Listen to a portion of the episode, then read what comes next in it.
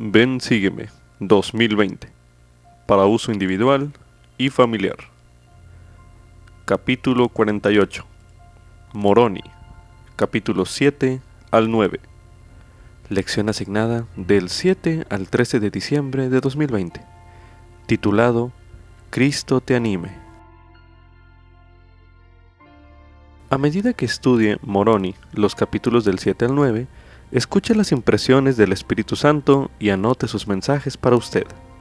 Él puede enseñarle tanto lo que debe saber como lo que debe hacer. Anote sus impresiones a continuación. Antes de que Moroni concluyera con sus propias palabras finales los anales que conocemos hoy en día como el libro de Mormón, él compartió tres mensajes de su padre, Mormón, un discurso a los pacíficos discípulos de Cristo, y dos cartas que Mormón había escrito a Moroni. Puede que Moroni incluyera esos mensajes en el libro de Mormón porque él previó las similitudes que habría entre los peligros de su época y los de nuestros días. Cuando él escribió esas palabras, el pueblo nefita en su conjunto se precipitaba hacia una apostasía. Muchos de ellos habían perdido el amor el uno para con el otro, y se deleitaban en todo menos lo que es bueno. No obstante, Mormón aún tenía motivos para sentir esperanza.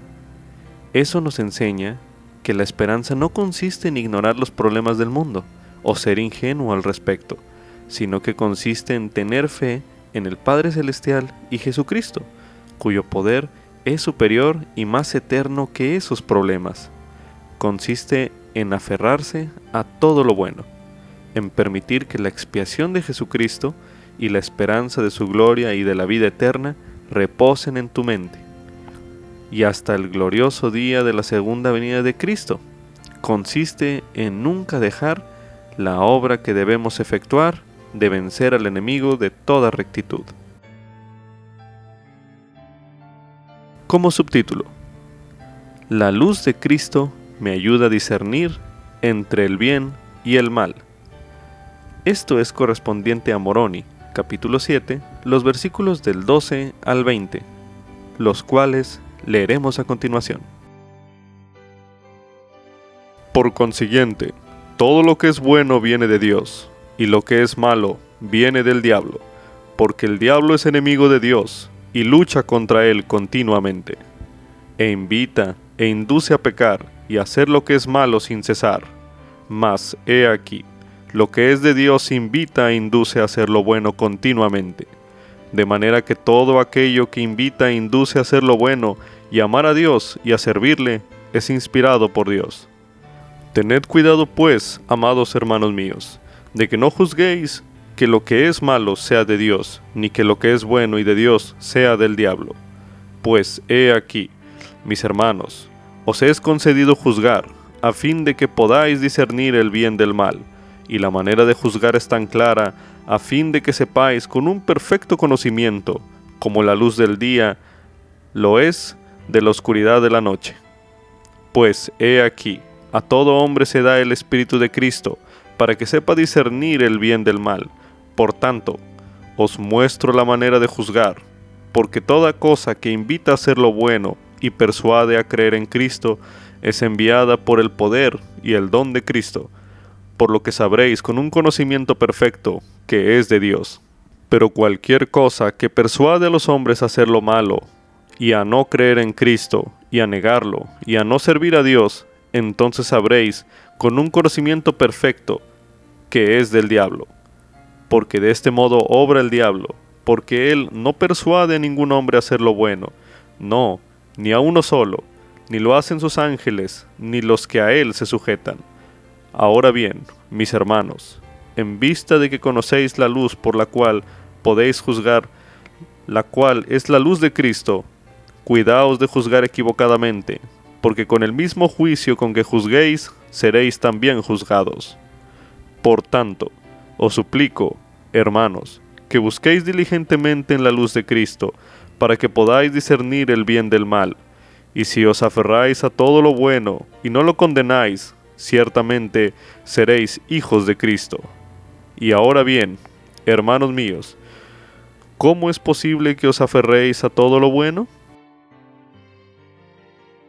El mundo actual está lleno de mensajes persuasivos. ¿Cómo podremos saber cuáles son correctos y cuáles erróneos? Las palabras de Mormón en Moroni, capítulo 7, nos enseñan varios principios que podemos usar para evitar juzgar equivocadamente. A medida que lea o estudie Moroni, capítulo 7, los versículos del 12 al 20, que ya leímos en este bloque de lectura, Busque verdades que le ayuden a saber lo que le acercará a Dios y lo que no lo hará. Usted podría valerse de estas verdades para evaluar los mensajes que encuentre, así como las experiencias que tenga esta semana, y determinar si le invitan o inducen a hacer lo bueno o no. También se recomienda ver el tema Juzgar a los demás, uno de los temas del Evangelio disponible en topics.churchofjesuschrist.org. También se recomienda ver la definición Luz, Luz de Cristo en la guía para el estudio de las Escrituras. Como subtítulo, mediante la fe en Cristo, puedo aferrarme a todo lo bueno. Esto es correspondiente a Moroni, capítulo 7, los versículos del 20 al 48, que dicen lo siguiente. Y ahora bien, hermanos míos, ¿cómo es posible que os aferréis a todo lo bueno? Ahora llegamos a esa fe de la cual dije que hablaría, y os indicaré la forma en que podéis aferraros a todo lo bueno. Porque, he aquí, sabiendo Dios todas las cosas, dado que existe de eternidad en eternidad, he aquí, él envió ángeles para ministrar a los hijos de los hombres, para manifestar concerniente a la venida de Cristo, y que en Cristo habría de venir todo lo bueno. Y Dios también declaró a los profetas por su propia boca que Cristo vendría, y he aquí, de diversos modos manifestó cosas que eran buenas a los hijos de los hombres, y todas las cosas que son buenas vienen de Cristo, de lo contrario, los hombres se hallaban caídos y ninguna cosa buena podía llegar a ellos. De modo que, por la ministración de ángeles y por toda palabra que salía de la boca de Dios, empezaron los hombres a ejercitar la fe en Cristo, y así, por medio de la fe, se aferraron a todo lo bueno, y así fue hasta la venida de Cristo. Y después que vino, los hombres también fueron salvos por la fe en su nombre y por la fe llegan a ser hijos de Dios. Y tan ciertamente como Cristo vive, habló estas palabras a nuestros padres diciendo, Cuando le pidáis al Padre en mi nombre, que sea bueno, con fe, creyendo que recibiréis, he aquí, os será concedido. Por tanto, amados hermanos míos, ¿han cesado los milagros porque Cristo ha subido a los cielos y se ha sentado a la diestra de Dios para reclamar del Padre sus derechos de misericordia que Él tiene sobre los hijos de los hombres? Porque Él ha cumplido los fines de la ley y reclama a todos los que tienen fe en Él. Y los que tienen fe en Él se allegarán a todo lo bueno. Por tanto, Él aboga por la causa de los hijos de los hombres y mora eternamente en los cielos. Y porque ha hecho esto, ¿han cesado los milagros, mis queridos hermanos?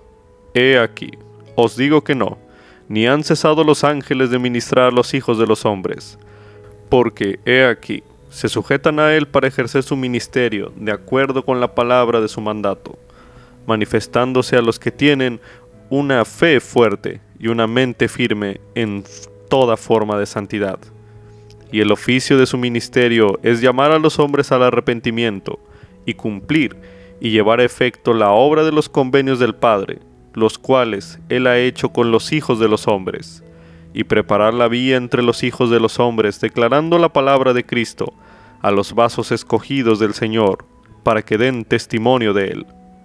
Y obrando de este modo, el Señor Dios prepara la senda para que el resto de los hombres tengan fe en Cristo, a fin de que el Espíritu Santo tenga cabida en sus corazones, según su poder, y de este modo el Padre lleva a efecto los convenios que ha hecho con los hijos de los hombres.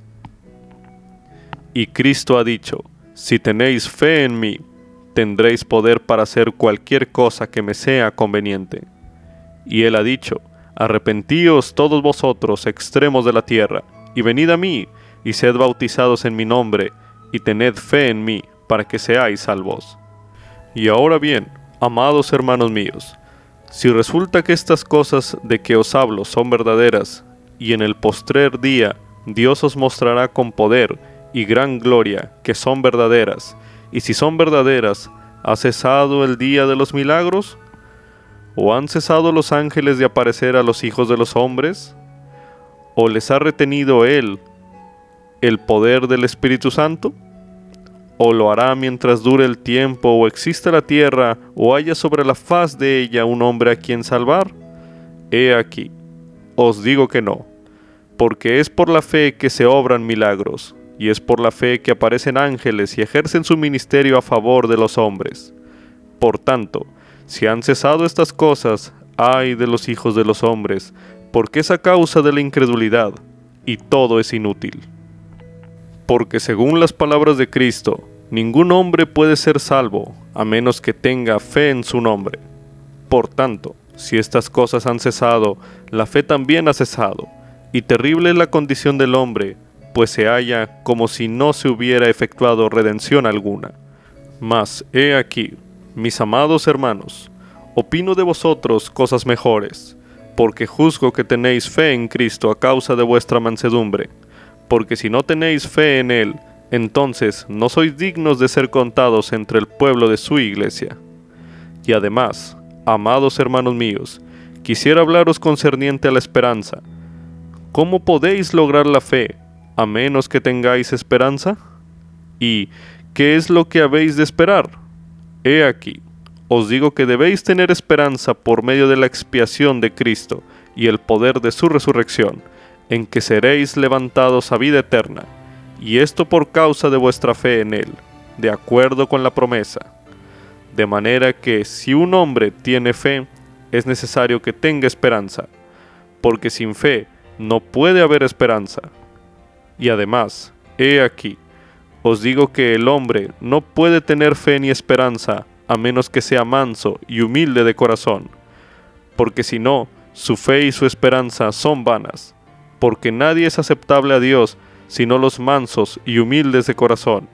Y si un hombre es manso y humilde de corazón y confiesa por el poder del Espíritu Santo que Jesús es el Cristo, es menester que tenga caridad, porque si no tiene caridad no es nada. Por tanto, es necesario que tenga caridad. Y la caridad es sufrida y es benigna, y no tiene envidia, ni se envanece, no busca lo suyo, no se irrita fácilmente, no piensa el mal, no se regocija en la iniquidad, sino se regocija en la verdad. Todo lo sufre, todo lo cree, todo lo espera, todo lo soporta. Por tanto, amados hermanos míos, si no tenéis caridad, no sois nada, porque la caridad nunca deja de ser.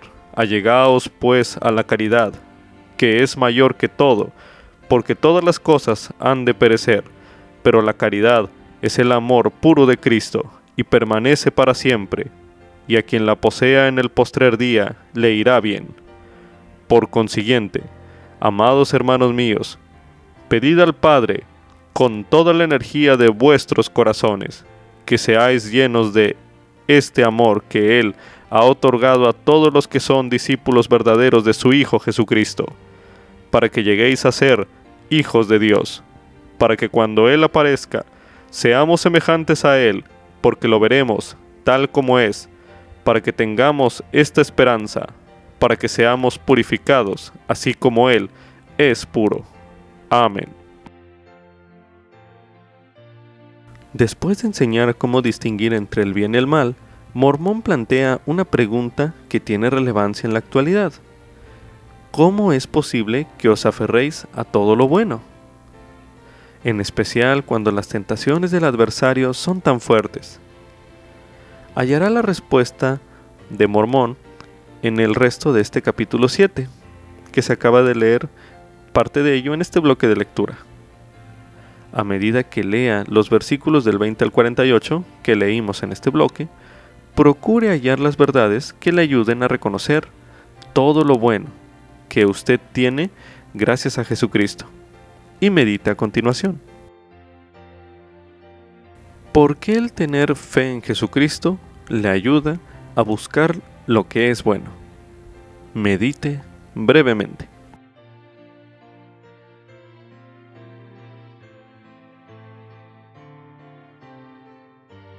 Ahora medite.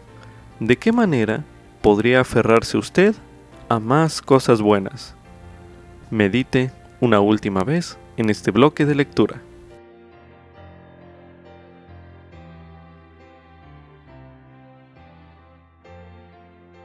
A continuación leeremos en los artículos de fe el artículo número 13 que se menciona. Creemos en ser honrados, verídicos, castos, benevolentes, virtuosos, en hacer el bien a todos los hombres. En verdad, podemos decir que seguimos la admonición de Pablo. Todo lo creemos, todo lo esperamos. Hemos sufrido muchas cosas y esperamos poder sufrir todas las cosas. Si hay algo virtuoso, o bello, o de buena reputación, o digno de alabanza, a esto aspiramos. Como subtítulo, La caridad es el amor puro de Cristo. Esto es correspondiente a Moroni, capítulo 7, los versículos del 44 al 48. Estos versículos ya se leyeron con anterioridad en el bloque de lectura pasado. El elder Dalin H. Oaks, en aquel entonces como miembro del Quórum de los Dos Apóstoles, declaró lo siguiente. La razón por la cual la caridad nunca deja de ser y es más grande que aún el acto más significativo de bondad es que la caridad, el amor puro de Cristo, no es un acto, sino una condición o estado del ser. La caridad es algo que uno llega a ser. Esto es un fragmento del discurso, el desafío de lo que debemos llegar a ser, pronunciado en la Conferencia General de octubre del año 2000. Al leer Moroni capítulo 7, los versículos del 44 al 48, que ya leímos con anterioridad en el bloque de lectura pasado, piense en la descripción que hace Mormón de la caridad y preste atención a las impresiones del Espíritu Santo. Él puede ayudarle a encontrar la forma en que usted puede mejorar. Medite a continuación. ¿Por qué necesitamos tener fe y esperanza para recibir el don de la caridad? Medite brevemente.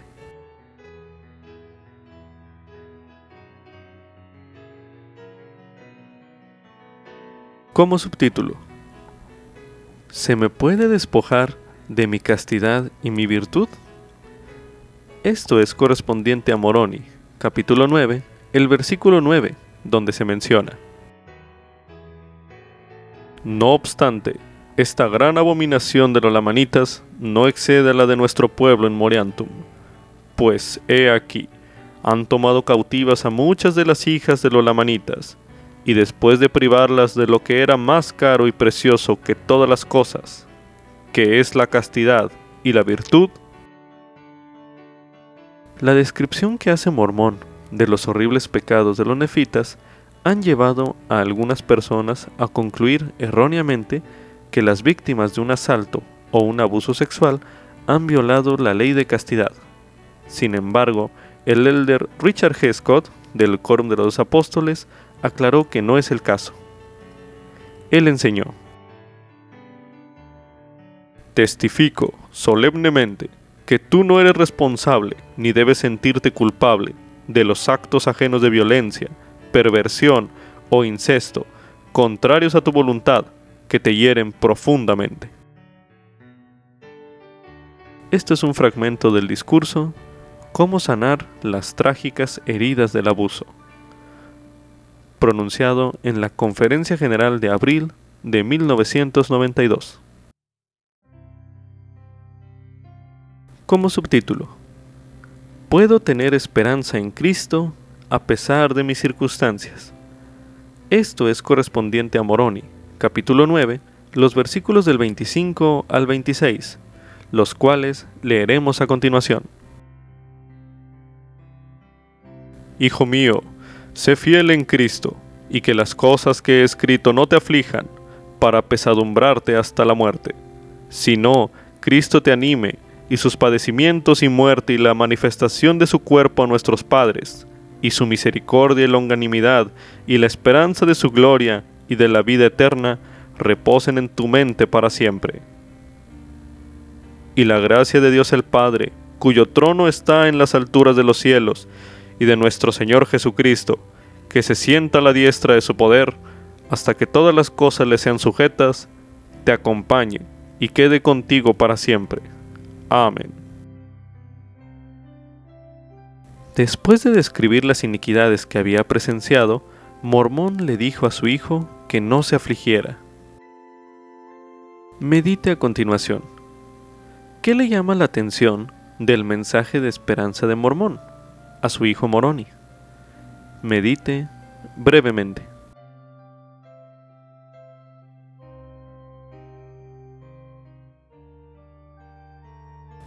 Medite. ¿Qué significa para usted que Cristo le anime? Medite nuevamente.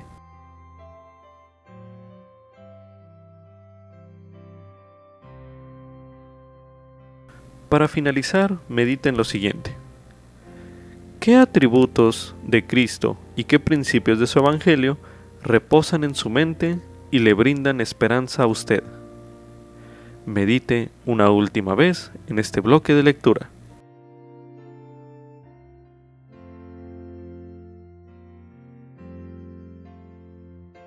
También se recomienda escuchar el discurso La esperanza de la luz de Dios por el elder Dieter F. Uchtdorf, en aquel entonces segundo consejero de la primera presidencia de la Iglesia pronunciado en la Conferencia General de abril de 2013, el cual escucharemos a continuación.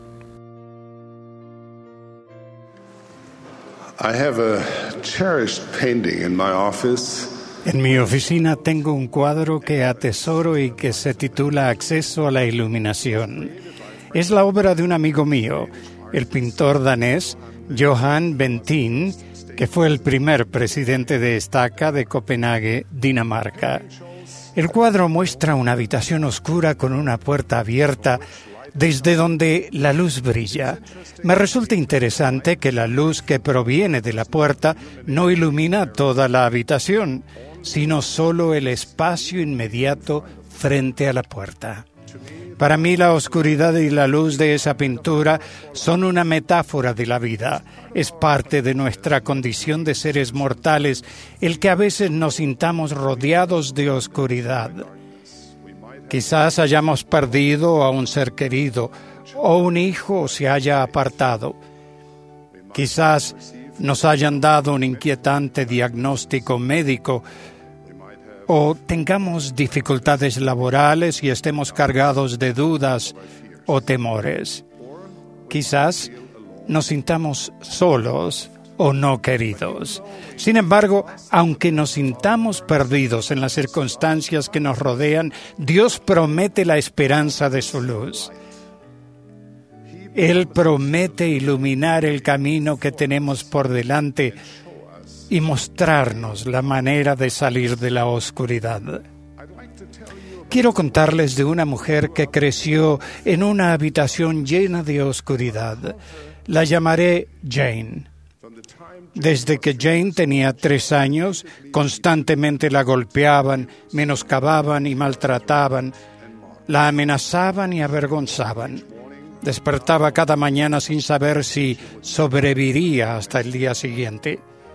Quienes deberían haberla protegido eran los que la torturaban y permitían que el maltrato continuara. Para protegerse, Jane aprendió a dejar de sentir. Como no tenía esperanzas de ser rescatada, se endureció contra el horror de su realidad En su mundo no había luz.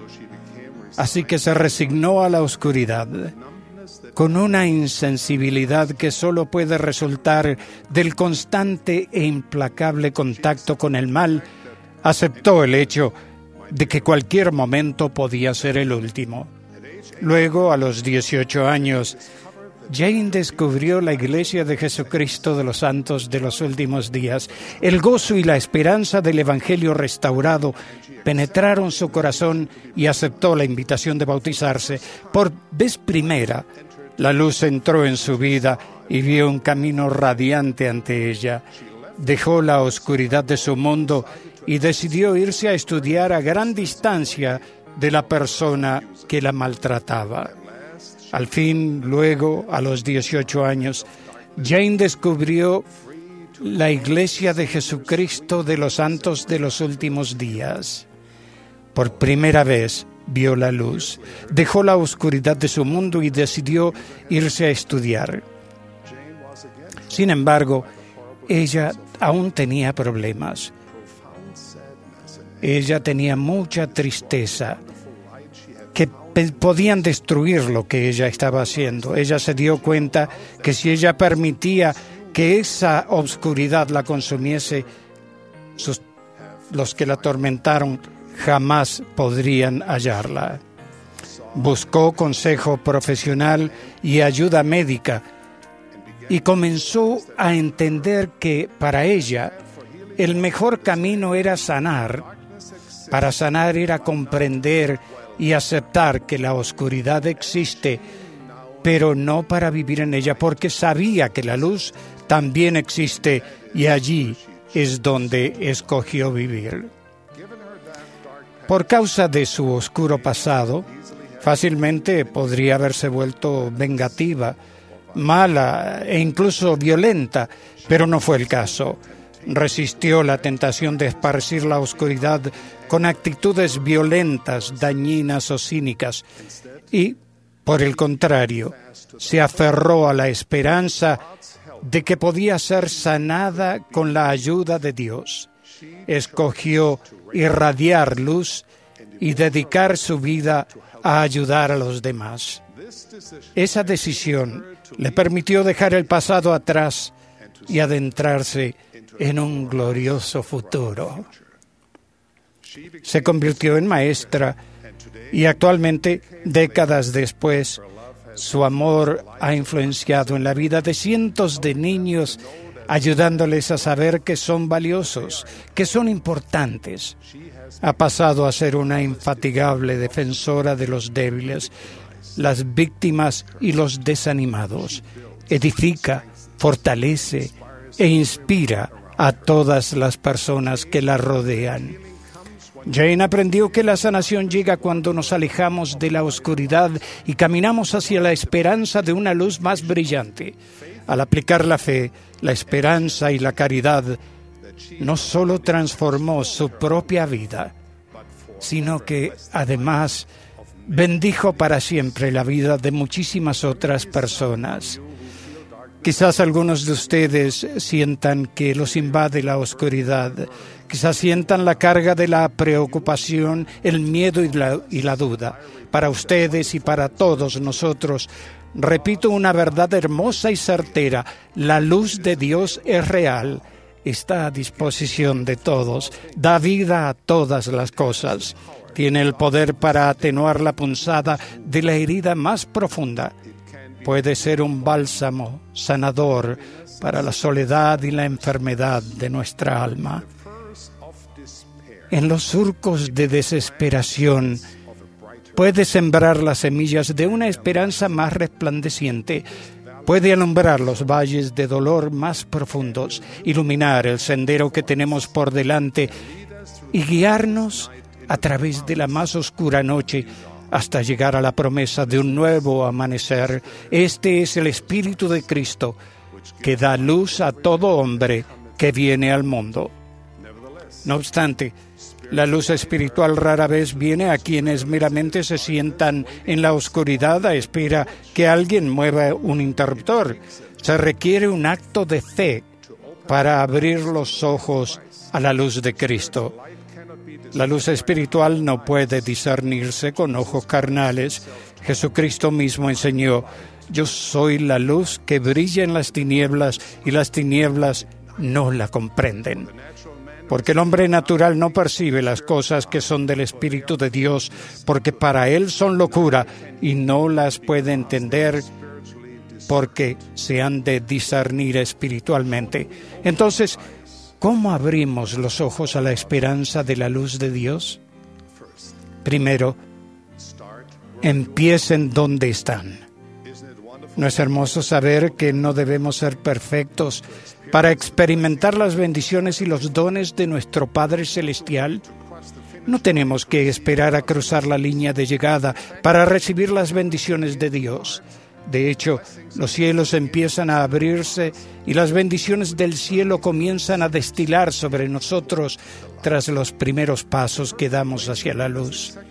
El lugar perfecto para empezar es exactamente donde están ahora. No importa cuán incapaces crean que son, ni cuán atrasados se sientan respecto a otras personas. En el preciso momento en que empiezan a buscar a su Padre Celestial, la esperanza de su luz empieza a despertar su alma, a darle vida y a ennoblecerla. Quizá la oscuridad no se disipe de golpe, pero así como la noche siempre cede ante el amanecer, la luz vendrá. Segundo, vuelvan su corazón hacia el Señor. Eleven su alma en oración y explíquenle a su Padre Celestial qué es lo que sienten. Reconozcan sus fallas, derramen su corazón y expresen la gratitud que sienten. Háganle saber por las pruebas que están pasando. Ruéguenle en el nombre de Cristo para tener fortaleza y ayuda.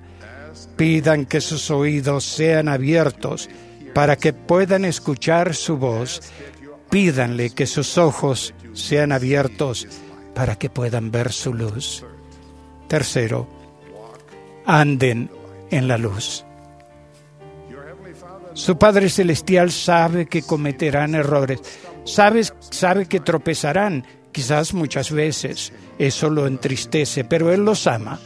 Él no desea quebrantar el espíritu de ustedes, sino todo lo contrario. Desea que se levanten y lleguen a ser la persona que se planeó que fueran.